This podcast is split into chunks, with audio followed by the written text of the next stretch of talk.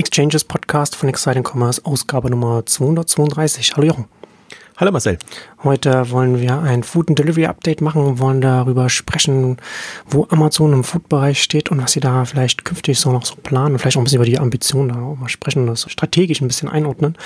Ähm, und auch darüber sprechen, was in den USA und anderweitig an Übernahmen passiert, Kaya DoorDash, Just Eat Takeaway. Da passiert ja einiges gerade, auch Uber Eats jetzt äh, interessante Zahlen jetzt auch bekannt geben und die machen auch interessante Experimente. Aber zunächst zu unserem heutigen Werbepartner. ODZ, On-Demand Commerce, die Fulfillment-Plattform für dynamisch wachsende E-Commerce-Unternehmen. ODZ ist ein Logistik-Tech-Startup der Otto-Gruppe und es bietet Fulfillment-Services für dynamisch wachsende E-Commerce-Unternehmen an. Unter anderem Lagerung, Auftragsverarbeitung, Pick-and-Pack, Versand und Retourenhandling. Schon ab einem Paket pro Tag können Kunden mit ODZ starten und erstklassische Logistik nutzen. ODZ ist vollständig auf schnell wachsende Volumen ausgerichtet. Der kleinste Kunde macht ein Paket pro Tag und der größte mehrere tausend pro Woche. ODZ kombiniert Logistik logistisches Know-how und Tech-Kompetenz. Leistungsfähige Schnittstellen sind kostenlos und Onboarding ist innerhalb von fünf bis sieben Tagen abgeschlossen. ODC hat auf der Habenseite ein schnell wachsendes Lagerstandortnetzwerk und ODC liefert out of the box alles, was Multichannel E-Commerce-Unternehmen für die Logistik zum Endkunden benötigen, also Technik, Prozesse, Warehouses, Personal, Verpackung, Carrier und so weiter. Mehr gibt es unter www.ondemandcommerce, ondemandcommerce zusammengeschrieben www.ondemandcommerce.com slash exchanges www.ondemandcommerce.com slash exchanges So, ja, Food und Delivery und äh, Food, da steigen wir mit Amazon ein. Da ist jetzt ein interessanter Artikel in der New York Times vor kurzem erschienen, in dem es dann auch nochmal die Whole Foods Übernahme und auch interne Überlegungen, sage ich jetzt mal, so ein bisschen in, eingeordnet wird in, in, ein größeres Bild. Und ähm, ich fand das schon interessant, was da so teilweise dann auch so an, was die äh, Quellen dann da zum Beispiel gesagt haben äh, in diesem in diesem Artikel. Und da äh, können wir also vielleicht so ein bisschen so durchgehen. Aber vielleicht das eine Zitat, da hat sich auch eine Person zitieren lassen, die hat bei den äh, Grocery Operations bei Amazon auch gearbeitet, also direkt äh, im, bei den Lebensmitteln bei Amazon und, und die arbeitet aber nicht mehr äh, und hat, äh, fand ich ganz, ganz äh, gut, das auch so ein bisschen einzuordnen, was, wie, wie wichtig Amazon so Lebensmittel nimmt. Hat gesagt, dass die Menschen verstehen müssen, dass Whole Foods der Anfang ist und nicht das Ende. Und dass da noch sehr viel mehr kommen wird. Da werden wir jetzt können wir ja doch darüber reden, wie, wie erfolgversprechend manche Sachen sind, die Amazon versucht, aber äh, unabhängig davon von den Erfolgsaussichten sind sie auf jeden Fall sehr ambitioniert bei dem Thema. Fand ich eine interessante Anmerkung, weil man könnte ja momentan wirklich schön ins Lästern verfallen, was so hm. Amazon Fresh angeht. Auch die Whole Foods Entwicklung ist bei weitem nicht, nicht toll. Also dass die Zahlen, das ist eigentlich eher so Stagnation, die sie da äh, veröffentlichen und im, im vierten Quartal eher Rückgang. Also das ist alles nicht so äh, äh, prickelnd, weil sie eben die Preise runternehmen, aber offenbar nicht genügend Traffic dann reinbekommen. Ähm, also das ist dann hm. alles schon erklärbar, kann ein Sprungbrett sein. Aber ich fand die Aussage interessant, weil ähnlich hat auch Dominik Locher auf der K5 argumentiert dass er gesagt hat, man sollte das echt nicht unterschätzen und die, die arbeiten schon dran und, und versuchen sich da durchzubeißen, äh, wobei die jetzt schon, jetzt ist Zehnjährige ist ja schon lang vorüber, dass, dass es Amazon Fresh gibt und ja. die Initiativen gestartet sind, ewig lang in Seattle und jetzt so ein bisschen ausgerollt in, in andere Länder. Ähm, und auch der, bin halt, war halt erstaunt, so der, so ein richtiger Impuls kam jetzt nicht von Whole Foods, aber vielleicht ist man dann auch zu ungeduldig, weil du äh, bindest dir einen als Onliner ein stationäres Handelsgeschäft ans Bein und musst natürlich das auch operativ erstmal hinbekommen, verstehen und, und, und weiterentwickeln und gleichzeitig, weil da ist ja Amazon schon immer ungeduldig, das hat man ja gesehen, wie schnell sie Prime da reingedrückt haben, ja. ihre Lieferservices und alles andere, äh, müssen sie das ja auch so drehen. Fand es auch interessant in dem Artikel, ähm, der, der auch schreibt, dass Whole Foods gar nicht so viel Platz bietet, das für das Fulfillment oder für irgendwelche anderen Aktivitäten, ja. weil die Flächen dann doch relativ beschränkt sind. Es gibt natürlich unterschiedliche, es gibt riesen Whole Foods und, und, und kleinere, aber in der Regel ähm, haben sie dann nicht so die Möglichkeit, dass sie sagen, so wie ihrem eigenen Fulfillment Center. Große Lager, die sie da noch, die sie da noch zusätzlich noch anpassen können, was ja auch so ein bisschen so die Überlegung war, dass man das gleich auch als Fulfillment Center für Amazon Fresh, für also Food dann noch gleich noch mit genutzt wird. Und das ist ja, ich finde, fand das auch schön in dem Artikel dann auch nochmal so schön beschrieben, dann, dass natürlich dann auch äh, Delivery stattfindet und, und Delivery haben ja, steht auch drin, das macht den Hauptteil des Wachstums bei, bei der Whole Food Sparte dann äh, aus. Ähm, aber das, das, das Delivery dann auch bedeutet, dass die Amazon-Mitarbeiter oder die Whole Foods-Mitarbeiter, wie auch immer, dann auch in den Regalen dastehen, wo auch die Kunden sind und sich, und sich dann umschauen, wo man die, die, die, die Produkte suchen und dann äh, auch, äh, fand ich auch schön beschrieben, ne, dass man dann auch davor steht ähm, und sich erstmal anschauen muss, ist jetzt der Parmesan, den, den der Kunde bestellt hat, was, was man hat, ist das schon gerieben oder ist das im Stück? Ne, also es ist etwas, was, halt, was in, in Fulfillment Center im Lagerhaus, damit das nicht passiert, damit das schneller geht, solche Sachen, die leicht verwechselbar sind, eben nicht nebeneinander stehen, aber in einem Supermarkt natürlich nebeneinander, weil der Kunde das erwartet, weil er dann davor steht und sich das dann aussucht. Also das fand ich schon nochmal äh, schön da beschrieben, weil natürlich ist es so, dass ein Amazon, wenn Amazon Whole Food kauft, genau vor denselben operativen Herausforderungen und Problemen steht, wie, wie umgedreht. Ne? Wenn halt eine stationäre Supermarktkette jetzt sagt, okay, ja, wir liefern nach Hause aus unserem Supermarkt, weil dann auch die Mitarbeiter dann da stehen und, und es genauso langsam ist und dann genauso kostenintensiv. Ja, ist halt in keinster Weise sinnvoll und effizient. Also da argumentieren ja, also Picknick ex, äh, argumentiert extrem daran, aber auch die, die Rebes und andere versuchen ja das in, in eigene Fulfillment-Lösungen äh, äh, ähm, dann auszugliedern, wenn genügend Frequenz oder genügend Nachfrage dann da ist. Also fand ich eben auch interessant, weil, weil es ist einfach im Grunde ist es eine absurde Lösung. Das ist wieder so eine Lösung, wir haben ein Konzept und versuchen das in die neue Welt zu bekommen und ähm, wir versuchen das im Rahmen der Möglichkeiten effizient zu gestalten, aber haben eigentlich gar nicht so wirklich die, die, die Hebel. Also das hm. ist alles sub, suboptimal in, in jeglicher Form. Und das Interessante ist ja auch, wenn, wenn man in diesen Whole Foods Märkten ist, dadurch, dass alles so eng und gedrängelt ist und ähm, ich habe gar nicht, muss glaube ich gar nicht immer so sein, dass viele Leute drin sind. Aber wenn schon zwei, drei in einem Regal sind, dann hast du halt schon das Gefühl, das ist super voll und, und da noch dann Fulfillment sich dazu zu denken. Also das ist schon nicht einfach. Aber die Frage ist eben, und das war, fand ich jetzt interessant auch an dem Artikel, oder dass die halt das nochmal aufgemacht haben, wie quasi eine Ideallösung Lösung aus Amazon-Sicht aussehen würde.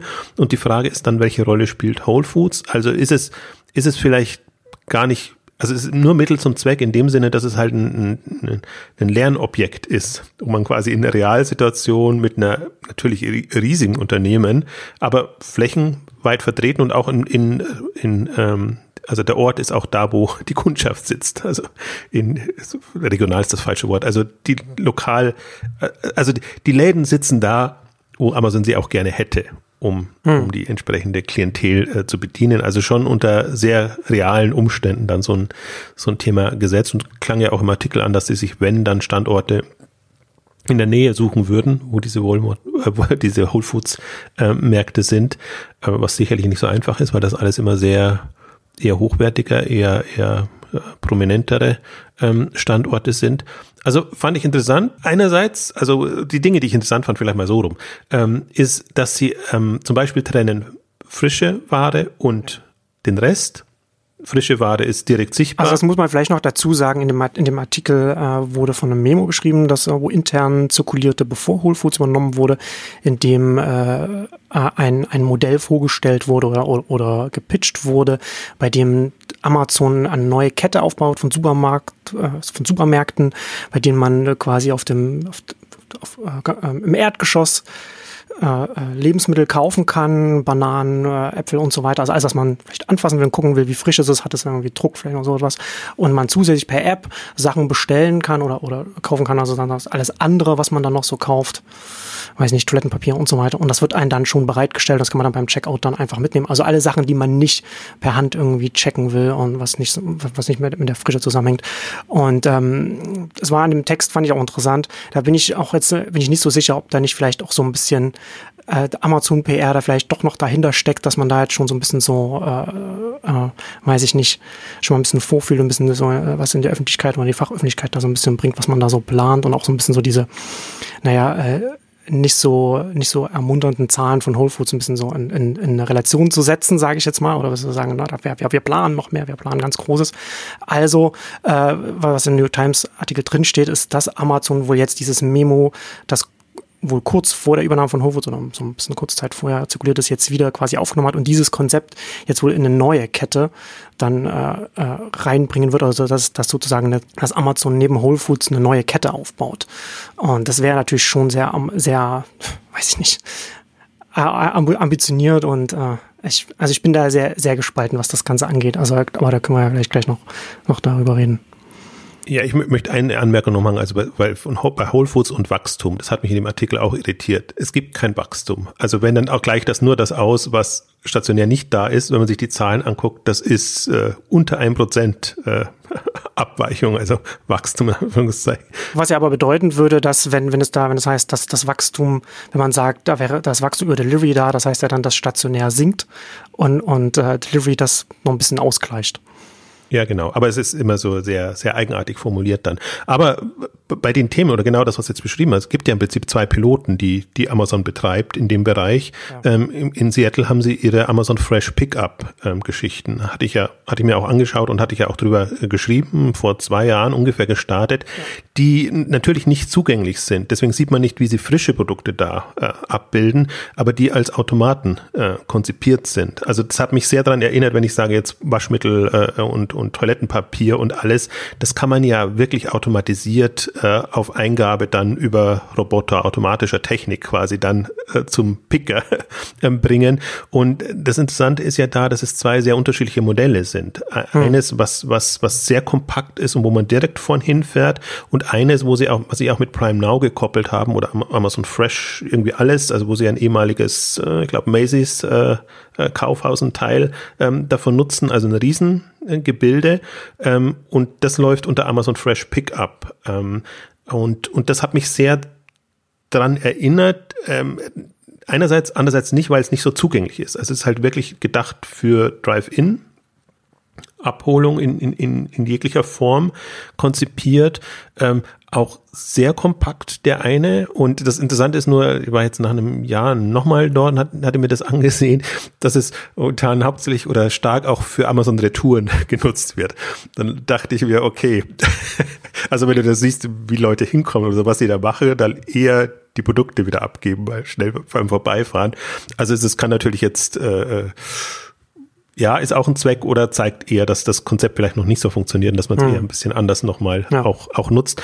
Aber also deswegen sollte man da durchaus berücksichtigen, dass das jetzt nicht ein rein hypothetischer, theoretischer Fall war, sondern dass ähm, lokal, also vor Ort, Amazon da schon ähm, Dinge macht, die man darunter einordnen kann. Also witzigerweise, ich hätte im ersten Moment jetzt nicht gedacht, dass mit so einem Memo das Konzept beschrieben wird. Also, aber das kann ein Weg dahin sein, dass man sagt, okay, das können wir jede, jede Zeit so drehen. Aber das ist eine sehr, also sehr spannende Kompakt-Variante, weil das fasziniert mich ja jenseits der anderen Entwicklungen noch sehr. Wir haben über Take-Off in einer anderen Aufgabe schon gesprochen und Take-Off kommt auch sehr gut voran. Also die haben jetzt ihre ersten mhm. Piloten zum Teil live. Ähm, ähm, Partnerschaften nicht nur in USA, Australien war jetzt eine neue Partnerschaft, die sie bekannt gegeben haben. Und Takeoff macht ja diese Supermarktautomaten, nenne ich es jetzt mal, also automatisierte, kompakte Fulfillment-Technologie, ähm, interessanterweise genauso konzipiert. Vorne quasi einen Lebensmittelladen hm. und hinten Lager, äh, wo man das alles einbaut. Und ihr Argument ist immer, äh, lass die Fläche doch effizienter nutzen und hinten kannst du, die Läden sind in der Regel hoch, auf mehreren Ebenen quasi deine, deine Produkte einlagern und das alles nutzen und vorne hast du Leute, die das ausgeben, aber im Prinzip auch an Lieferdienst übergeben können. Also hast du im Prinzip alle Möglichkeiten, das, was wir vorhin beschrieben haben, im, im regulären Supermarkt einfach zu Ineffizienten ja, führt, ähm, genau. umzusetzen. Ja, der Supermarkt ist kein effizientes Lagerhaus. Das ist einfach so. Nee, wie, wie generell äh, stationäre Läden, Ladenflächen äh, keine, keine effizienten Geschichten sind. Also das ist immer erstaunlich, wenn du so dann reinkommst und denkst dir, oh, da ist aber viel Luft, da ist aber alles sehr weit und breit. Also wenn du unter Effizienz, wie, wie ist die Auslastung und wie könnt, was könntest du daraus machen, wenn du das als, als Lager, als Lieferstandort entsprechend nutzen würdest? Ähm, in keinster Weise. Also, also also auch, auch was, was, was, was Nachbestückung und, und solche Sachen angeht. Also im Lebensmittelbereich ist da was anderes. Aber selbst da tun sich ja, das ist manchmal interessant zu beobachten, wenn du, ähm, ja, schlecht geführte Supermärkte siehst, wie da dann doch Lücken entstehen, wenn die einfach die nicht genügend, nicht genügend schnell nachliefern können. Oder ich meine, jetzt im Sommer sieht man es oftmals natürlich in den Getränken, manchmal, nicht oftmals, manchmal, aber auch in anderen Bereichen, Milchprodukte oder wo auch immer. Also das ist ja alles schon nicht so einfach bei dem Umschlag, den man hat, aber nicht effizient, wenn man es wenn man's picken ähm, will.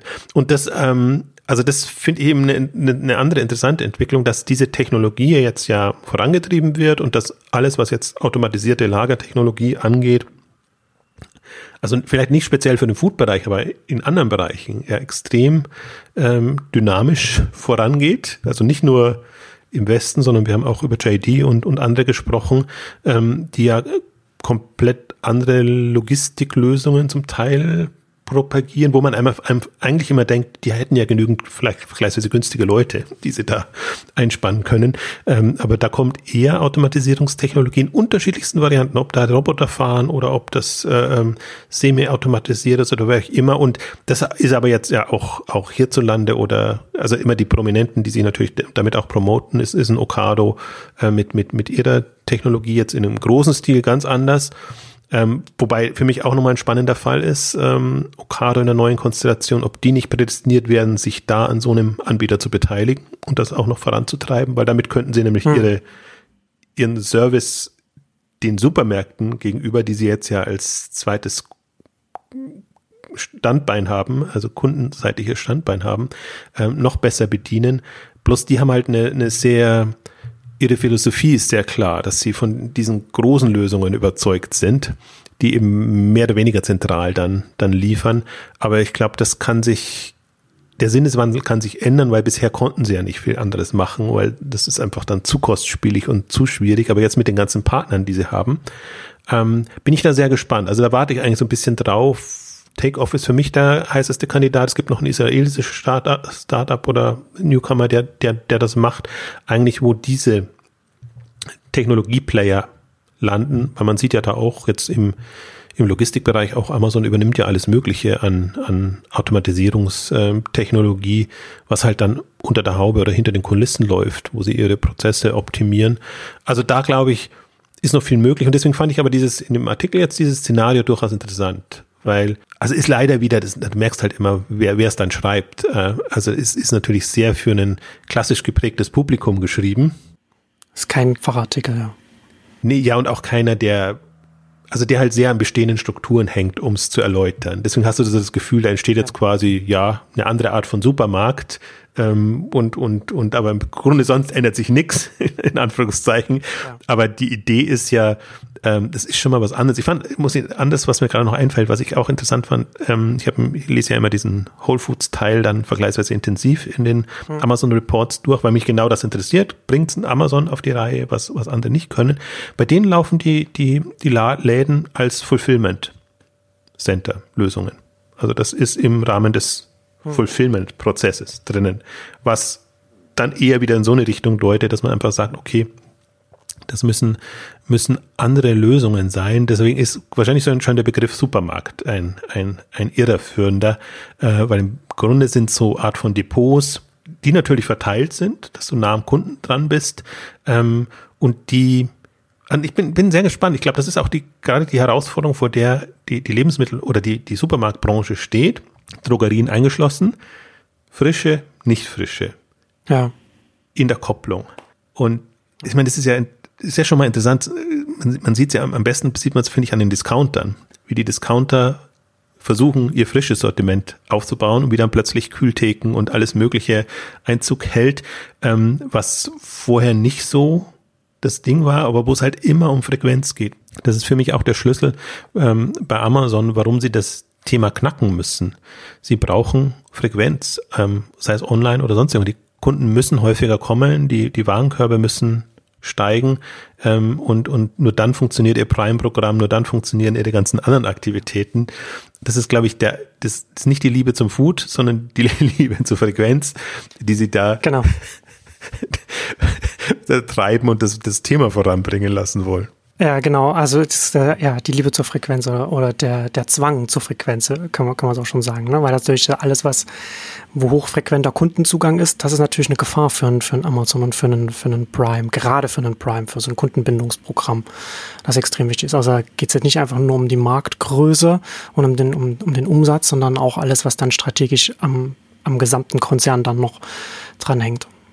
Also deswegen kann, kann man jedem empfehlen, den mal durchzulesen, auch im Original durchzulesen. Der hat dann doch äh, Wellen geschlagen. Im ersten Moment dachte hm. ich, der ist gar nicht so, so eingeschlagen, aber im Prinzip haben ja schon alle darüber berichtet, aber sehr unterschiedlich darüber berichtet. Also je nachdem, also ob man sich halt an dem Bestehenden orientiert oder an, an dem, was möglich wäre, wenn so ein Thema kommt oder in welcher Form das kommt. Und ich glaube, wir sollten auch nochmal die, die Amazon Fresh Pickup ähm, Beiträge verlinken, damit man auch nochmal sieht, ähm, was, was das schon, also das, das ist quasi eins zu eins, aber in Mini-Format, sage ich jetzt mal. Mir sind sie ja. zu klein. Also das, den einen, den man sieht, der, der ist mir zu klein, um damit wirklich was zu machen. Aber das Interessante ist halt, der auch, der, der steht dann quasi neben einem Safeway, was, was ein, ein Riesenteil ist. Und dann hast du dieses überschaubare Amazon äh, Fresh Pickup äh, äh, Teilchen mit, mit ein paar Parkplätzen und, und mehr oder weniger starker Frequenz. Da werden dann immer die Dimensionen deutlich. Denken wir dann immer, okay, wenn jetzt ein Safeway da angreifen würde. Also witzigerweise, das war vor einem Jahr, als ich, als ich das letzte Mal ähm, mir angeguckt habe, ähm, auch, auch Safeway gehört ja zu Albertsons und die haben ja auch sehr viel jetzt ähm, investiert in Lieferlösungen, in, in alles Mögliche ähm, und promoten das auch vor ihren Läden. Also deswegen hast du da schon äh, bestell doch, lass es dir liefern oder mach's einfach, also sagen vor, vor dem Safe Way. Aber du siehst halt da so sehr die gegengesetzten Konzepte quasi, wie, wie, wie in Amerika gerade die die Anbieter versuchen, diesen, diesen Markt in irgendeiner Form ähm, zu knacken. Und ähm, ja, ich fand, ich fand es zumindest hypothetisch, theoretisch interessant. Ja. Ich bin ja trotzdem, ich, ich, bei Amazon würde ich fast schon zum Läster neigen. Also äh, da, da, da ist schon, da geht schon eigentlich gar nichts voran. Jetzt unabhängig von den Geschichten. Aber man darf halt so Tests und Piloten auch nicht unterschätzen, weil sobald irgendwas Anklang findet, geht das auch voran. Also das heißt, sie, haben, sie haben schon auch schwere Zeiten in dem ganzen Umfeldsegment. Und sie haben ja auch noch diese, diese Umstrukturierung, Struktur, sie müssen eine neue Struktur finden. Sie haben jetzt ein Amazon Fresh, sie haben Prime Now, sie haben Whole Foods, sie haben jetzt diese ganzen ja, Das ist ganz schön der Wildwuchs, ne, letzten Endes auch ein bisschen jetzt, den sie da haben. Ja, und versuchen da, also müssen halt beides hinbekommen, müssen die Innovationsfreude beibehalten, Experimentierfreude und, und müssen trotzdem eine Struktur finden, so dass es einigermaßen managebar ist. Ähm, also das ist schon keine ganz leichte Aufgabe.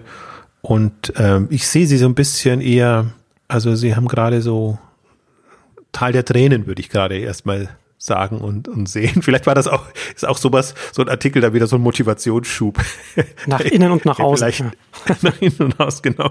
Dass wir, äh, wir kommen aus dieser Sackgasse wieder raus oder es gibt hm. noch äh, andere Optionen. Ich meine, sie können sich ja, sie können sie relativ gelassen sein, weil niemand anders ist ja wirklich weiter.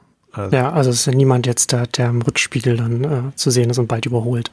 Aber ich finde, also vielleicht so zwei Sachen äh, noch dazu, bevor wir zum nächsten Thema gehen. Ich finde es auf der einen Seite interessant, was du schon sagtest, dass sie bei, bei diesem Konzept diese Produktkategorien auftrennen zwischen Frische und allem, und allem anderen und dass man dann da, äh, weil es geht ja letztendlich darum, wie nutzt man die Fläche von so einer Location. Ne? Und wenn man dann halt gesagt, wie du schon sagst, wenn man das einfach als ein Fulfillment Center sieht, wo es eine, eine Fläche, eine, eine separate Fläche gibt, wo die Endkunden hingehen können und sich frische Mittel kaufen können, dann ist das, dann ist das schon interessant.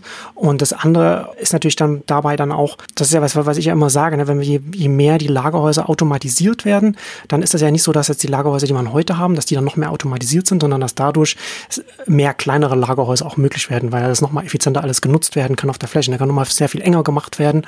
Und da für so etwas ist natürlich so Automatisierung hervorragend geeignet, um ganz viele Locations dann da so aufzubauen. Was aber dagegen spricht und wo ich so ein bisschen so hadere damit ist, dass es ja äh, ein Ding ist, oder, oder eine, eine Richtung, in die sie damit gehen könnten, würden vielleicht. Das wird ja sehr, sehr lange dauern, bis das irgendwann wirklich mal die, die Nadel bewegt. Ne? Also in, in, in dem Text war zum Beispiel von, von, zehn Jahren oder so die Rede für den US-Markt. Ne? Also reden wir schon von dem US-Markt, international ist noch gar nicht irgendwie dann, dann noch mit drin. Also es ist ja etwas, was wirklich, wirklich lange dauern würde, dann diese ganzen Locations, sage ich jetzt mal, diese Flächen aufzubauen.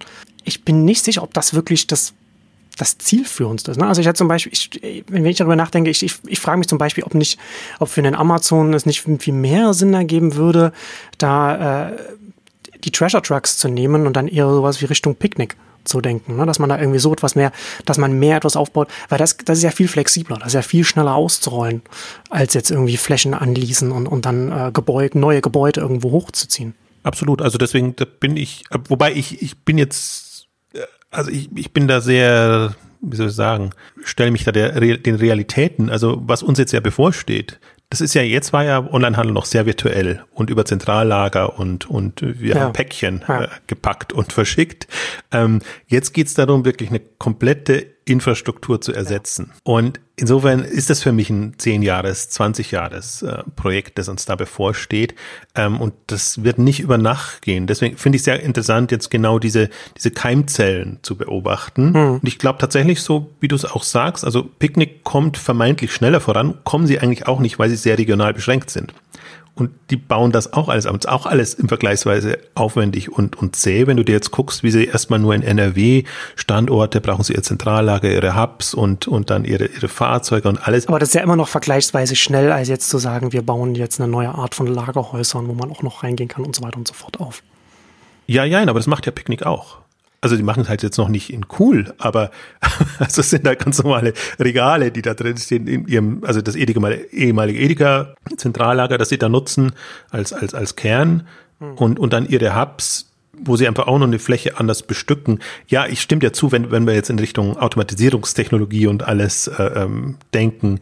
Ähm, ja, also und ich fürchte auch, dass es nicht immer so leicht sein wird, die bestehenden Supermarktstrukturen zu nutzen und das da einzubauen, wobei jetzt bemühen sich ja die Takeoffs und, und wie sie alle heißen, ne, das, das noch zu machen.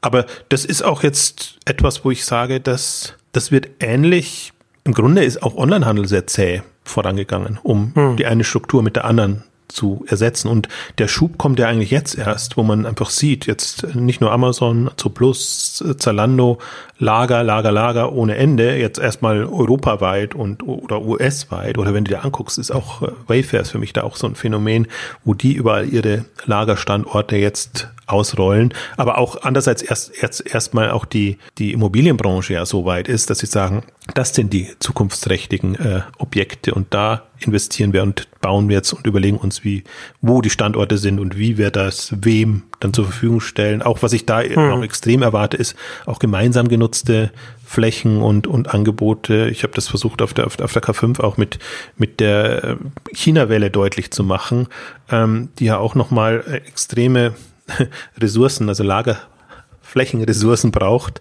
ähm, wenn das, wenn das tatsächlich schneller gehen soll und, und, und näher am Kunden. Ähm, also deswegen haben wir da eigentlich jetzt immer 25 Jahre Amazon gebraucht, ähm, bis, bis wir so an dem Stand sind. Hm. Ist auch ist schon eine lange Zeit jetzt im, im, im Rückblick. Ja. Und ja. so stelle ich mir die Food-Themen auch vor. Vor allen Dingen, das geht ja nicht widerstandslos. Wenn ich mir angucke, wo und wie viel, mein Lieblingshassbeispiel ist ja immer DM, äh, Filialen eröffnet. Also da ist gefühlt äh, in jedem größeren Haus muss, Haus muss eine DM-Filiale drin sein. Also das heißt, es passiert, es ist ja nicht so, dass da jetzt schon der, die Vernunft eingekehrt ist und man einen Rückbau macht und sagt, okay, wir müssen doch nicht mehr an den alten Konzepten arbeiten und die noch schnell in den Markt drücken, weil es halt gerade günstig ist und, und weil alle anderen uns die Fläche frei, machen an Standorten, von denen wir früher nicht zu träumen wagten. Also das heißt, man hat jetzt ja noch nicht eine, eine Vorwärtsbewegung, sondern man ist noch in, einem, in, einer, in einer Art Wettbewerbssituation, wo man dann, wenn es jetzt um die Innenstadt oder, oder in Wohngebietflächen geht, dann doch wieder konkurriert. Also da, da wird noch sehr viel Altes ausgerollt und das muss sich erst drehen. Deswegen, aber, aber das finde ich jetzt auch nicht, das finde ich nicht so, so dramatisch. Da wird jetzt auch, da wird auch ähm, Amazon einen sehr langen Atem haben müssen, egal wie, weil es, wir sprechen über letzte Meile letztendlich und die letzte Meile Strukturen, die sind schon noch sehr, schwierig, wobei da können wir fast die Brücke spannen zum, zum nächsten Thema, weil wie, wie konkret oder virtuell sind die, die momentan aufgebaut werden, weil da, das ist nämlich der Unterschied, sozusagen. Du kannst virtuelle Strukturen, hm. kannst du vergleichsweise schnell aufbauen, aber, aber sehr konkrete, ähm, also mit, mit eigener Infrastruktur, äh, das, das ist schon mühsam. Und das sagen ja auch alle äh, Immobilienleute, dass im Grunde die wenn man jetzt Richtung City-Depots, äh, Mini-Depots etc. denkt und argumentiert, äh, ja, wo sind die Flächen? Also es ist nicht so, dass die, dass da so gerade ideale Leerstände wären in dem Bereich. Ähm, also vielleicht, wir haben ja noch unsere Zwischenlösung, dass, dass dann die Kaufhof, Kaufhof, Karstadt, äh, Warenhäusern erstmal die Türen öffnen die Türen öffnen, Möglichkeiten bieten. Ja. Ähm, das äh, blüht uns ja 2020 dann schon. Äh, und also, dass man mit solchen Lösungen erstmal lebt. Wobei ich es schon interessant finde, wenn du jetzt über, über die Flächen sprichst und da gibt's ja dann, äh, entwickeln sich ja schon auch neue Dynamiken, wenn dann so mal, mal Flächen, Flächen frei werden. Ich habe da jetzt ein paar Tagen da einen interessanten Artikel mit Atlantic gelesen, da ging es auch um Food Delivery, also da äh, Restaurant Delivery dann da in dem, in dem Fall.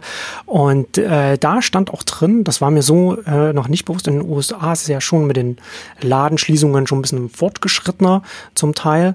Und da stand zum Beispiel drin, dass 40 Prozent aller neuen Leases jetzt in, in, in Manhattan äh, in diesem Jahr Restaurants sind. Also dass diese Flächen, die auch von Läden frei werden, dass da Restaurants, dass immer mehr Restaurants und Cafés dann da reingehen und das einfach auch wächst.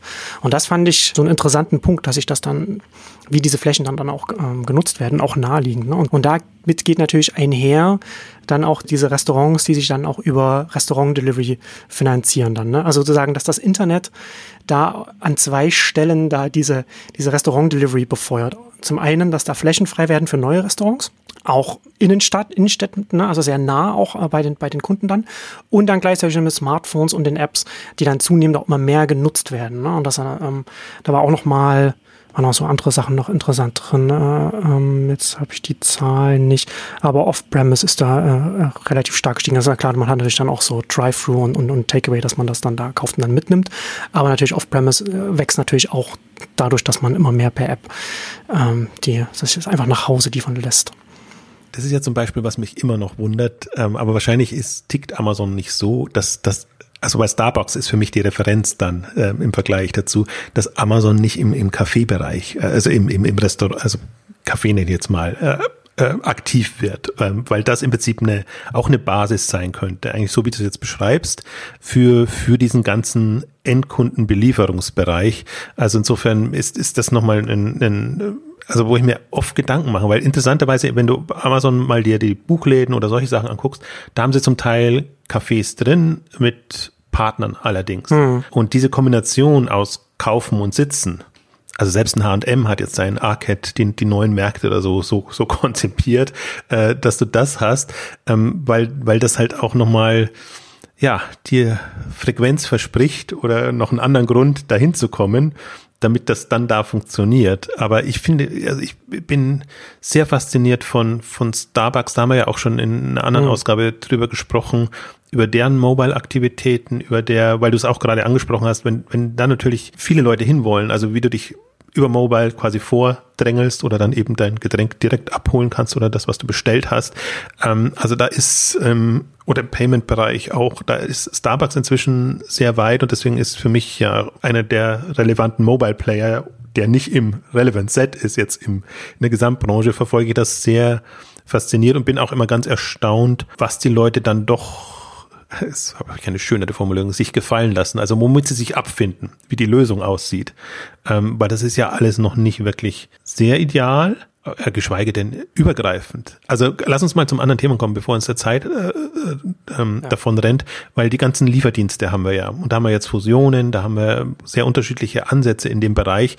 Und das sind für mich auch so Kandidaten, die aber es übergreifend eben schaffen, eine Mobile-App in den Markt zu bekommen, was wo ich immer hin und her gerissen bin, weil die Mobile-Apps sind jetzt ja noch nicht die, die Kühe, aber es sind halt populäre Apps, wo die ihren Zweck erfüllen und die könnten auch eine Basis sein für eine übergreifende, gar nicht Infrastruktur, aber nochmal App-Welt, äh, über die man dann sehr viel anderes auch erledigen kann.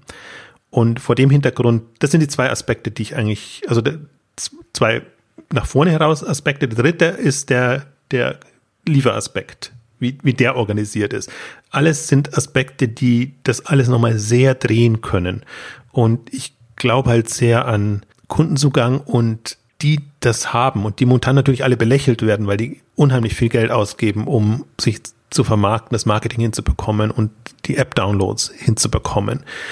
Aber Lieferando ist in keiner schlechten Position, wenn man sich jetzt mal Handel, Lieferung etc., was auch immer von morgen ähm, anguckt, ob hm. sie das gestemmt bekommen und ob sie ja. sozusagen schnell genug profitabel und vernünftig arbeiten können, um dann auch weitergehende Lösungen zu entwickeln, ist was anderes. Aber ja. es ist eine strategisch bequeme Situation, ne, in der man, in die man sich dann versucht hineinzubekommen, wie du schon sagst, ne, mit der App, wenn man dann, da, wenn man einmal auf dem, sehr schwer auf dem Homescreen zu kommen, wenn man da einmal da drauf ist, mit was auch immer, dann kann man sich überlegen, ne, Software ist formbar.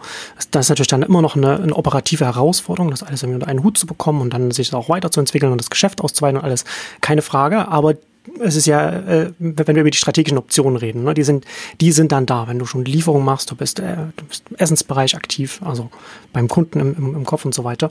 Ich finde, ich finde ja bei diesen, bei diesen Weiterentwicklungen ja interessant, da sind ja jetzt auch so ein paar interessante Sachen bei Uber, bei Uber Eats jetzt äh, rausgekommen.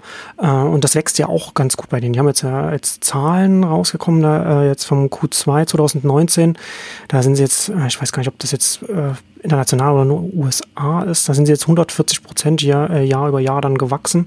Und ähm, aber die, unabhängig von den Zahlen, was, was ich bei denen interessant finde, ist, dass die jetzt so ein neues Experiment gestartet haben in so ein paar Städten. San Francisco und Chicago haben sie jetzt so ein monatliches Abo eingeführt. Also ein Bündel, das so kategorienübergreifend dann da auch ist.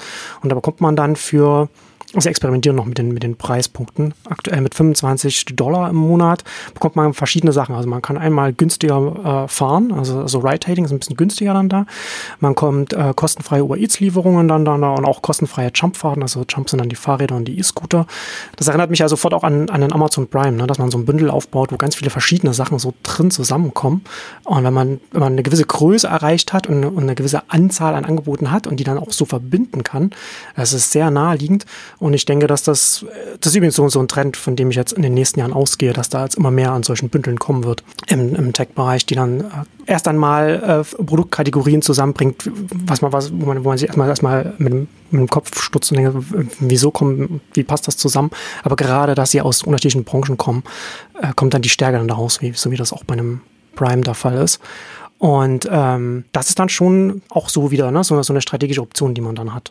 Und das finde ich schon sehr, sehr vielversprechend. Ja, für mich ist auch interessant, ich meine, Uber ist natürlich immer der coole Fall, wo man, wo, also was als heißt cooler präsentiert, was das alles schon drin hat. Ähm, da kann man auch diese Dinge schon sehen und diese Denkwelt so sehen und da stimme ich dir im Grunde zu und ich glaube, die Gefahren sind offensichtlich. Wenn, wenn da was gebündelt wird, ähm, dann ist man immer in der schlechteren Position. äh, also gerade in, unter so populären Marken. Ähm, ich finde dann immer, sehr, ich bin dann immer bewusst auch, weil im Prinzip ein Lieferando ist uncool im Vergleich dazu.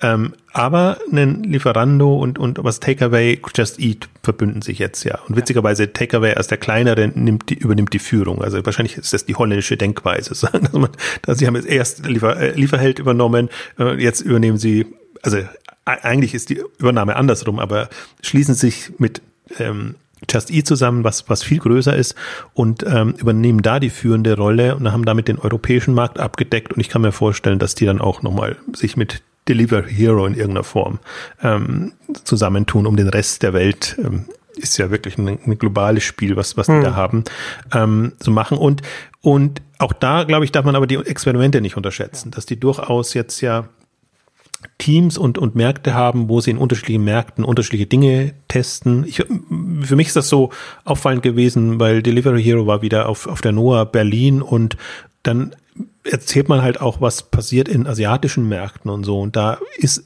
Delivery Hero eben zum Teil ein Lieferdienst für nicht nur Restaurant und, und, und Essen, sondern äh, für, für, für Produkte. Und das ist, das ist nicht, das rechnet sich halt dort vielleicht schon, anderswo noch nicht. Und das sind alles so Aspekte, die ich dann interessant finde, wenn ich jetzt, und ich glaube, wir müssen da auch fünf, zehn Jahre vorausdenken, sagen, wie wird die Infrastruktur dann aussehen und wer werden die, die relevanten Marken sein? Und da denke ich mir halt auch, ähm, für mich ist ein Lieferando oder Takeaway und dieses ganze Thema mindestens so spannend wie ein Uber.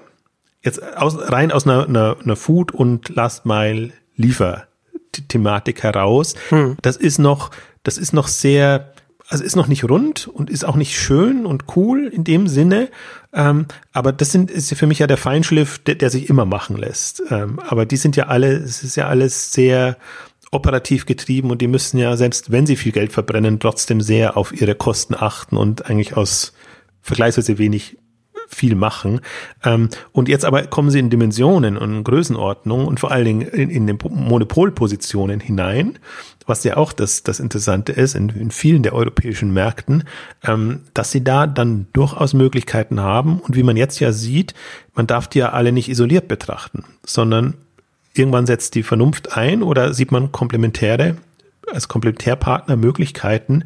Ähm, das Interessante, ich habe, ähm, Per Schade hat eine, eine schöne Analyse geschrieben, jetzt auch äh, über das Zusammengehen von, von Just Eat und, und hm. Takeaway und war da eher skeptisch, weil er, er sieht, und so ist es ja auch, das ist ja alles ein virtuelles Thema. Im Prinzip vermitteln die die Restaurants und die Restaurants liefern selber. Das ist ihr Traummodell. Und dann kassieren sie eben ihre, in Anführungszeichen, weiß ich gar nicht wie viel, aber 20 Prozent oder so. Also sehr hm. lukrativ dann, wenn man die Kunden hat und alles. Also das ist ja nix. Das ist ja eigentlich nicht schön und, äh, und, und, oder nicht spannend in, in dem Sinne, weil das ist ja nur, du schaltest dich dazwischen, bist halt ein Marktplatz und ja. Ja, Matchmaker. Also ist aus, also jetzt aus meiner Sicht nicht schön, weil das Interessante finde ich, was, was in den USA jetzt passiert oder glaube ich, was die nächste Welle ist, dass du eben die Postmates hast, DoorDash und DoorDash ist mein Lieblingsbeispiel. Sie müssen wir da auch noch gleich auf deren Übernahme etc. eingehen, ähm, die einfach eigene Strukturen aufbauen. Und jetzt ist die Frage, ob die es schaffen, parallel dazu so groß zu werden oder ob die anderen Marken nicht diese Marken übernehmen, hm. ähm, also Uber Eats wäre jetzt ein ähnliches Beispiel, ähm, und, und, und dann eben eine Infrastruktur da ist, die genau den Zweck erfüllt. Weil ich glaube schon, ja. also erstmal im, im Food-Bereich erfüllt und dann darüber hinausgehend im Prime Now mäßig äh, auch noch schnell Produkte des täglichen Bedarfs oder Geschenkartikel oder also Geschenke oder sonst irgendwas, was du halt schnell brauchst, liefern könnte. Deswegen glaube ich, muss man da auch nicht, das passiert jetzt, es beginnt jetzt alles in dieser Food, Essenslieferungskategorie. Das hat aber Potenzial, hm. ähm, überzuschwappen. Und Finde ich interessant. Also ein, ein Thema muss ich noch kurz anreißen, weil das war eigentlich, ich glaube, das wird auch in die K5-Geschichte eingehen, äh, die Session äh, mit den ehemaligen Lieferando-Gründern, wo einer noch aktiv ist und jetzt auch in den, in den Vorstand dann der, der, der Gruppe, äh, der entstehenden Gruppe rückt und der andere nicht mehr aktiv ist.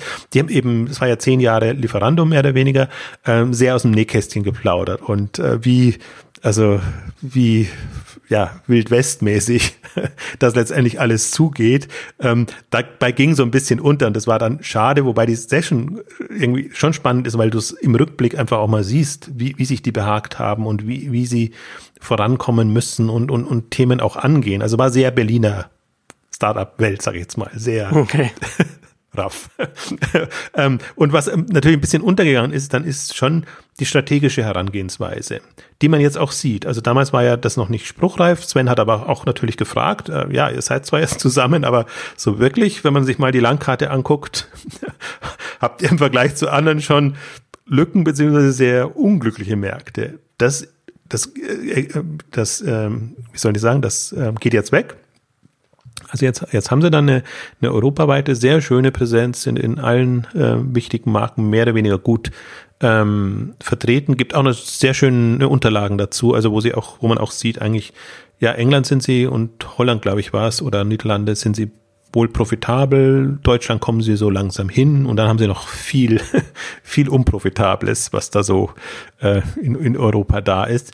Aber sobald sie das, also das Geschäftsmodell ist ja attraktiv, wenn es funktioniert. Dann kommt der Cashflow und dann hast du Möglichkeiten, das zu machen. Und ähm, jetzt sind sie noch in dieser regionalen Expansion. Irgendwann wird das in eine, in eine, in eine operative Geschichte mhm. reingehen. Und ich finde einfach auch interessant, diese Deals, die dann an der Börse einfach möglich sind, indem du Aktientausch machst und indem du da, es ist nicht, du musst da nicht die Milliarden, mit denen sie bewertet sind, haben, um es zu kaufen, sondern es entsteht was Neueres, äh, Komplexeres, ähm, äh, ja, vielversprechenderes auch. Und ich finde gerade jetzt, ich meine, die, die erste Übernahme war ja Ende des letzten Jahres, Ende 2018. Ähm, jetzt quasi sechs, acht, neun Monate später die nächste. Weil vorher war es ja im Prinzip ein Boost an vielen, die das Gleiche machen und ähm, wo du genau absehen konntest, irgendwo kommen sie sich ins Gehege und natürlich geben sie sich immer so ein paar, paar Länderbeteiligungen ab und kreuz und quer. Deswegen sind auch diese Überkreuzbeteiligungen durchaus äh, groß. Ähm, und da bin ich jetzt wirklich gespannt. Ähm, aber um auf Pairs Punkt nochmal zurückzukommen, ich glaube, das ist auch so ein bisschen da, wo sich die Spreu vom Weizen trennen wird. Bist du nur Marktplatz virtuell, hm. was schon mal gut und stark, bist schon mal stark und mächtig, weil du ja trotzdem die, die App hast und, und die, die Marke beim, bei den Kunden da ist. Lieferando ist einfach bekannt, wahrscheinlich ähnlich wie, wie, wie Zalando. Ähm, oder hast du auch die, die Lieferstruktur, die Last-Mile-Möglichkeiten, hm. die ein DoorDash ähm, aufbaut und konsequent aufbaut und auch mit unheimlich viel Geld aufbaut, die ein Uber Eats, hast du es genannt, ja. aufbauen kann, weil die ja natürlich aus der, aus der anderen Ecke kommen und ihre Fahrer und, und äh, Möglichkeiten da haben. Also das ist, ist schon ein, deswegen ja, auch gerne immer Food and, und Delivery. Ja. Das ist, ja, ist tatsächlich, ne, ist, äh, ist ein interessantes Feld, äh, bei dem du gerade, wenn man das, wie du es, wie du es jetzt beschrieben hast, aus dem Blickwinkel des Aufbaus der Infrastruktur in fünf Jahren, in zehn Jahren, wo das dann stehen wird, dann, dann sehen wir. Es ist äh, tatsächlich, tatsächlich wird es interessant sein zu sehen, ob dann jetzt der, wie du sagst, der virtuelle, also der Marktplatz, der Matchmaker, ob, ob die dann die größeren sind, die dann die übernehmen, äh, die die Strukturen aufbauen, wie ein, wie ein, wie ein DoorDash oder ein Postmates, oder ob die dann groß genug sind, um dann die anderen dann, äh, oder wie, in welche Richtung das dann gehen wird.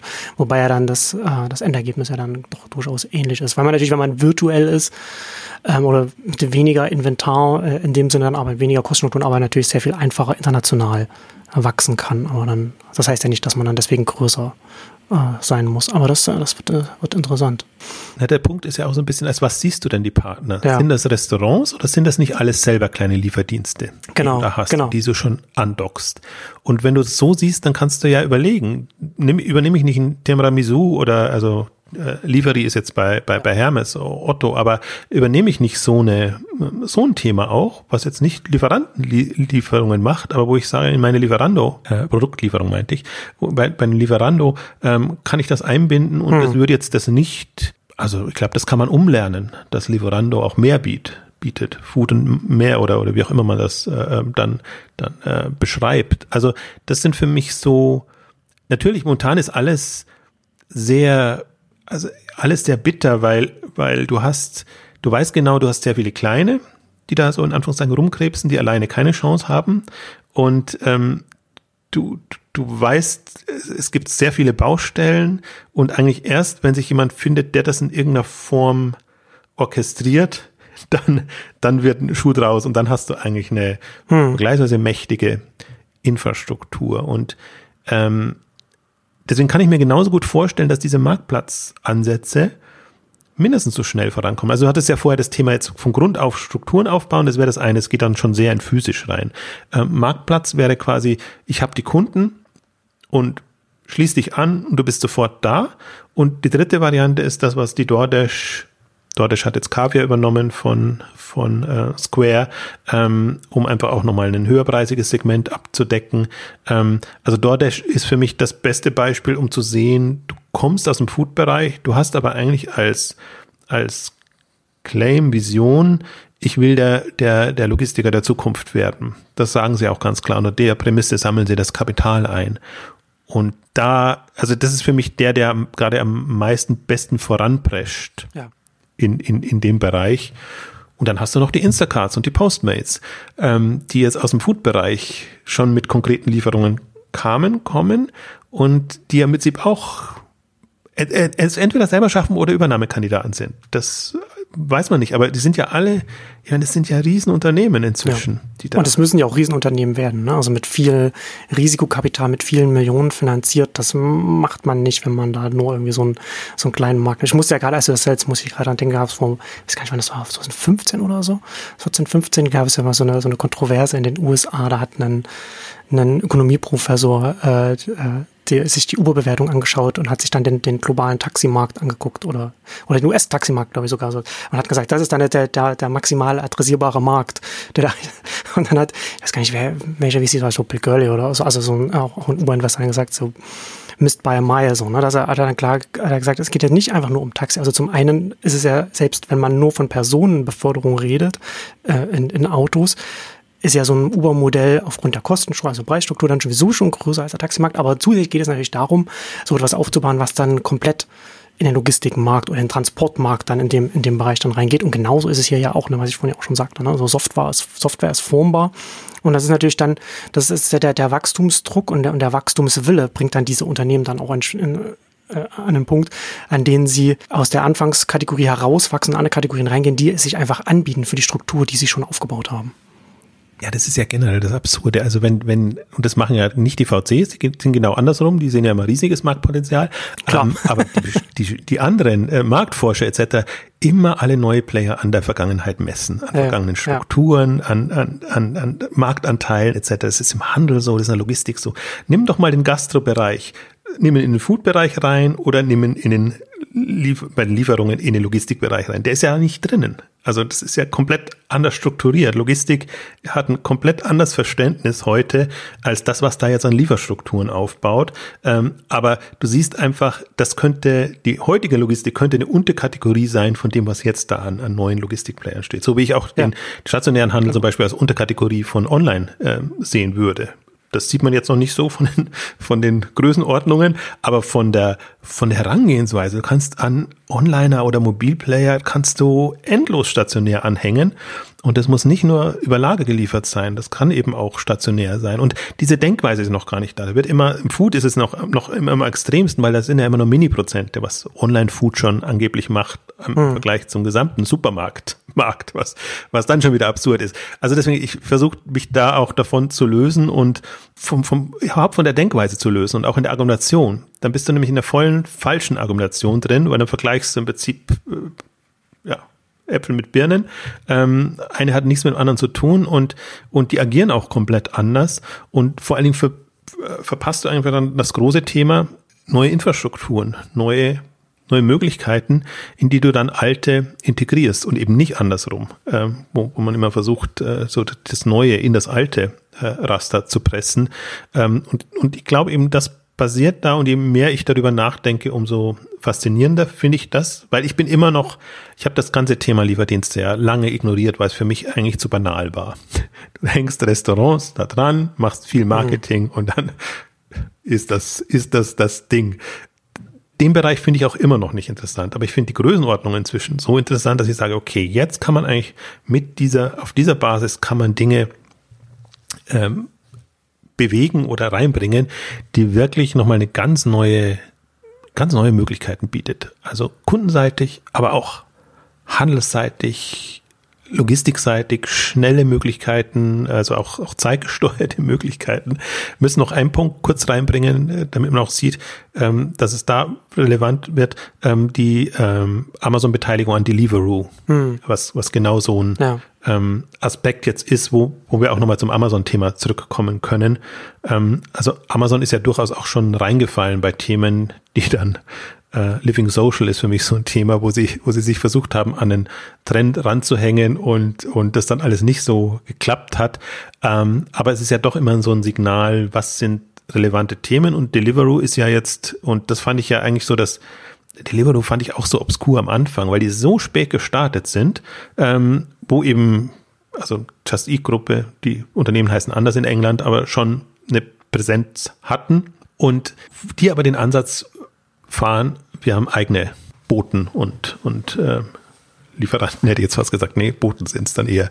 Ähm, also na, eine Stufe weiter sind, auch extrem viel Geld bekommen. Das ist so ein bisschen das, ne, man kann es nicht ganz sagen, das DoorDash für Europas, weil, weil sie nicht, äh, also wirklich, äh, das ist eigentlich nicht vergleichbar, sie sind zu spät auch gestartet und positionieren sich auch nicht um, aber ist im Grunde ein, also wenn es klappt, ein starker Player, weil sie halt wirklich eine, eine Lieferstruktur aufbauen. Und wenn man jetzt Richtung denkt, Amazon Prime Now mit Deliveroo kombiniert, also zweites Thema, wo Amazon reingefallen ist, Amazon Restaurants, hat ja auch nicht so geklappt. Und, und haben sie, haben sie, glaube ich, in England haben sie auf jeden Fall eingestellt, glaube glaub, glaub auch in den USA eingestellt, aber ist natürlich ein ähnliches Thema, auch wieder Frequenzthema. Wenn du sowas hast, dann super, das, kannst, das kann dir alles andere triggern dann. Und deswegen, also ich glaube, die, die Beteiligung geht jetzt nicht so einfach durch. Äh, Habe ich immer wieder ähm, jetzt ähm, Beiträge gelesen. Bin mal gespannt, ob das, ob Amazon da so einsteigen darf, wie sie sich vorgestellt haben. Also wenn sie einsteigen dürfen, dann dürfen sie es wahrscheinlich nicht übernehmen, was perspektivisch auch schwierig ist. Ja. Ähm, wobei es es halt jetzt, also Amazon hat es schon auch nicht leicht jetzt, äh, da das halt das rote Tuch jetzt ist mit allem, was es macht. Ich wüsste jetzt gar nicht, wo Amazon da so eine Gefahr wäre. in, die, ähm, in, in, in dem Bereich. Ähm, aber ähm, also das, das ist, da ist gerade sehr viel in Bewegung und ich, für mich finde das alles relevanter, als wenn man jetzt nur über Food im Kernbereich spricht. Weil ich glaube, das kommt von zwei Seiten. Die, die, an die eine Seite glaube ich nicht so richtig, also da haben wir, Picknick ist ja unser, unser Modell, an das wir glauben, aber alle anderen Modelle schwierig. Aber eine, eine, eine Mobile-Lösung zu haben, die dir wirklich das Leben erleichtert, ist schon, ist schon ein starker, starker Einstieg. Also deswegen. Man kommt ja immer, äh, man kommt immer von dem, von den zwei selben Prämissen. Also zum einen dem Kundenkontakt der wichtig ist. Und da kommt man von da dann zur, zur Frequenz, zum Zwang zur Frequenz oder zum Willen zur Frequenz, also zum, zum oft, zum regelmäßigen Kontakt. Und zum anderen, dass Software, wie ich vorhin schon sagte, einfach formbar ist, dass man das, dass man das Produkt beim Kunden natürlich dann auch anpassen kann. Ein äh, schönes Beispiel auch in äh, Südostasien sitzen sind die, glaube ich, so Grab quasi sowas wie ein, wie ein Uber, also Ride-Hailing, und die sich jetzt zu einer Super-App, sagt man da, sagt man mittlerweile, entwickeln, also wie ein WeChat, wo man dann mit dieser einen App dann alles kaufen kann, alles, den ganzen, ganzen Alltag darüber organisieren kann. Und da gucken natürlich dann auch die westlichen Unternehmen und die westlichen Risikokapitalgeber gucken natürlich dann auch sehr neidisch auf diese Super-Apps. Und das hat natürlich auch jeder gerne auch hier, hierzulande. Ich glaube aber, dass das wird, wird kommen. Also das, das, das, und das müssen dann eben, fand ich ein gutes Beispiel jetzt, weil das müssen, muss nicht alles selbst gemacht sein, sondern es kann mit Partnermodellen gut funktionieren. Da sind wir wieder so in diesem Paket-Bündel-Thema, äh, was, was du vorhin ja, gesagt hast, genau. dass man, dass man über unterschiedliche Konditionen Partner an sich bindet und dem Kunden dann einfach ein schönes äh, Paket bietet. Genau. Jetzt läuft uns die Zeit ein bisschen aus, aber lass uns kurz noch äh, ein, zwei Minuten über Postmates Party reden, um da so ein bisschen noch sozusagen so ein welche welche Optionen es da gibt oder beziehungsweise was diese weiß ich nicht, Logistikanbieter, Lieferantenanbieter, was sie dann auch noch an neuartigen Dingen ausprobieren also ich komme so ein bisschen über das Thema Frequenz. Im Prinzip, das ist der nächste Sprung. Wenn, mhm. wenn nicht nur eine Frequenz da ist, sondern auch eine Marktdurchdringung da ist, dann hast du einfach völlig neue Möglichkeiten in dem, was du anbietest. Und für mich war eigentlich so, dass mit eines der Highlights jetzt in den letzten Monaten von den Ankündigungen dieses Postmates Party. Party, also Join the Party, schließ dich an. Ähm, da wird einem angezeigt, wo gerade viel bestellt wird, bei welchen Restaurants oder bei welchen ähm, ist ja nicht nur Restaurants, sondern ist ja eigentlich auch Supermärkten. Und ähm, du bekommst eben die Lieferung günstiger, wenn du dich da anschließt und zu der Zeit eben gleich mitbestellst. Ja. Also Mitbestellung ist eigentlich das Thema. Aber das, das ist halt das Schöne am, am, am Mobile-Thema und an diesen vernetzten Strukturen und dieser App-Welt, die, die da entsteht und die da, finde ich, prägnanter entsteht als in vielen anderen Bereichen, mhm. weil diese Kopplung dann möglich ist. Und ich fand das, finde das einen der spannendsten Services jetzt aus einer, aus einer konzeptionellen, ja. theoretischen äh, Herangehensweise erstmal. Party finde ich auch, ist auch ein schöner, schöner Name. Aber das, und das ist ja genau auch, ne, so Mobile ermöglicht eben dieses, dieses Ad-Hoc. Dann, ne? Und das, und das natürlich auch, muss natürlich auch dazu sagen, das ist optimal für äh, große Städte, ne? was wie jetzt New York City und, äh, und, und, und Chicago und so weiter, in denen sie das, in denen sie da zuerst gelauncht sind, weil da die Leute einfach sehr dicht wohnen in den Hochhäusern. Und da hast du was, da kann sich sowas natürlich sehr schnell, sehr gut äh, rechnen. Aber ich, aber ich glaube, genau in dieser Bündelung, da stecken hm. dann die Effizienzsteigerungen. Und was ja. man heute noch alles so sieht als Einzellieferung und, und, und, und sehr schwierig im Vergleich auch zu den bestehenden Strukturen, weil die natürlich schon effizienter arbeiten. Da werden dann über neuartige Bündelungen quasi neue Geschichten möglich. Und dann bist das halt nicht du, der oft bestellt oder seine äh, Bestellung bündeln lässt, sondern dann ist es äh, das Haus oder die die die das Wohnviertel ähm, etc. Und ich glaube auch da kann man noch mal ähm, deswegen fand ich auch, diese, wir haben ja diese Yummy-Ausgabe auch, auch gemacht, nochmal bewusst, um, um einen kleinen Player, hm. der da sehr kreativ unterwegs ist, der viele dieser Dinge macht. Und der, die sind halt nur in ganz äh, Los Angeles, nur in einer Region quasi hm. gleichzeitig gut betucht, zumindest in dem Viertel, in dem sie sind, und sich dann überlegt, was kannst du für Anreize, Möglichkeiten, Kombinationen bieten, um, um da neue Services und auch kosten, vergleichsweise kostengünstige Services dann hinzubekommen. Und, und das sind für mich eigentlich so die, die Impulse und dieses Party war eigentlich jetzt für mich das Spannendste oder auch das Neuartigste, weil alles andere, sei es jetzt, dass es Uber Eats macht oder, oder irgendjemand anders, das ist, hat man immer so das Gefühl, das ist immer das selbe nochmal in anderem, in anderer Variante. aber es geht eigentlich immer darum, ja, also sehr klassisch darum. Und diese Party war für mich jetzt mal ein, hm. Ein neuer Aspekt. Und das sind natürlich jetzt, Postmates ist sehr weit gekommen. Also sind jetzt alle in der zweiten Welle so weit gekommen. Wenn Amazon jetzt nicht Whole Foods gekauft hätte, dann wäre die, hätte, müsste man fast sagen, tot. Dann wäre da nicht mehr Schwung reingekommen. Aber jetzt sozusagen in dieser diesem zweiten Leben, das sie bekommen haben, Postmates, Instacart und so, sind eigentlich dann schon ähm, die Kandidaten. Ähm, und DoorDash muss man mit reinnehmen. Ähm, merkt man ja auch, die dann auch zum Teil für Skandale sorgen, weil sie eben in der Wahrnehmung jetzt ähm, gestiegen sind. Wenn irgendwas schief läuft, sorgt das sofort, macht das sofort irgendwelche Wellen. Ähm, das sind jetzt für mich dann auch schon mit die Innovationstreiber, jetzt jenseits von Uber, ähm, was natürlich da finde ich auch ganz interessant, weil es von einer ganz anderen Welt kommt. Die kommen halt aus dem, aus dem Fahrdienstbereich in dieses Segment rein. Ähm, die kommen schon jetzt aus einem, ja, meistens aus dem Essensbereich rein. Und ähm, ja, also ich glaube, die, deswegen bin mal wieder gespannt. Die, die Food-Ausgaben laufen ja meistens immer am schlechtesten, weil alle glauben, Food geht mir nichts an und ich habe mit diesen ganzen Themen nichts zu tun. Und ich versuche immer dazu zu plädieren.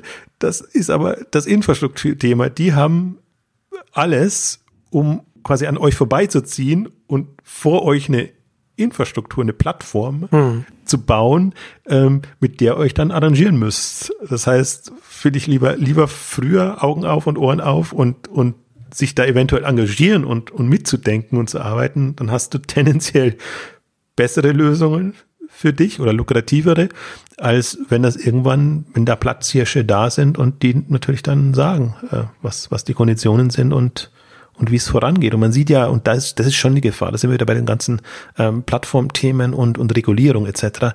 Äh, die Monopolbildung ist da schon, schon ein Thema. Also das, das, das konsolidiert sich immer mehr und äh, musst schon Glück haben, wenn du zwei gleichwertige Player dann hast. Und ich meine, das haben wir jetzt in Deutschland schon verpasst, dadurch, dass Lieferheld in, an Lieferando gegangen ist. Also wie lange mhm. braucht es, um da jetzt einen, einen ähnlich gearteten äh, zweiten Player aufzubauen? Also deswegen, im Grunde müsste man früh, früh agieren und sich das angucken. Aber mal gucken, ob das wieder nur eine Ausgabe, also nur in Anführungszeichen für die für die Lebensmittelbranche und alle die. Für die Smarten, die, die auf jeden Fall rein. Jetzt hast du nur eine falsche Vorlage geliefert, weil das kann ich nichts sagen. Die müssen nicht unbedingt smart sein, es kann auch nur die Lebensmittelbranche sein. Nein, bleib mal so. Also das war jetzt eine Ausgabe für die, für die smarten Vordenker, Weiterdenker. okay. Ähm, ja, und damit kommen wir zum Ende unseres großen Food und, und vor allem Delivery Updates. Vielen Dank fürs Zuhören und bis zum nächsten Mal. Tschüss. Tschüss.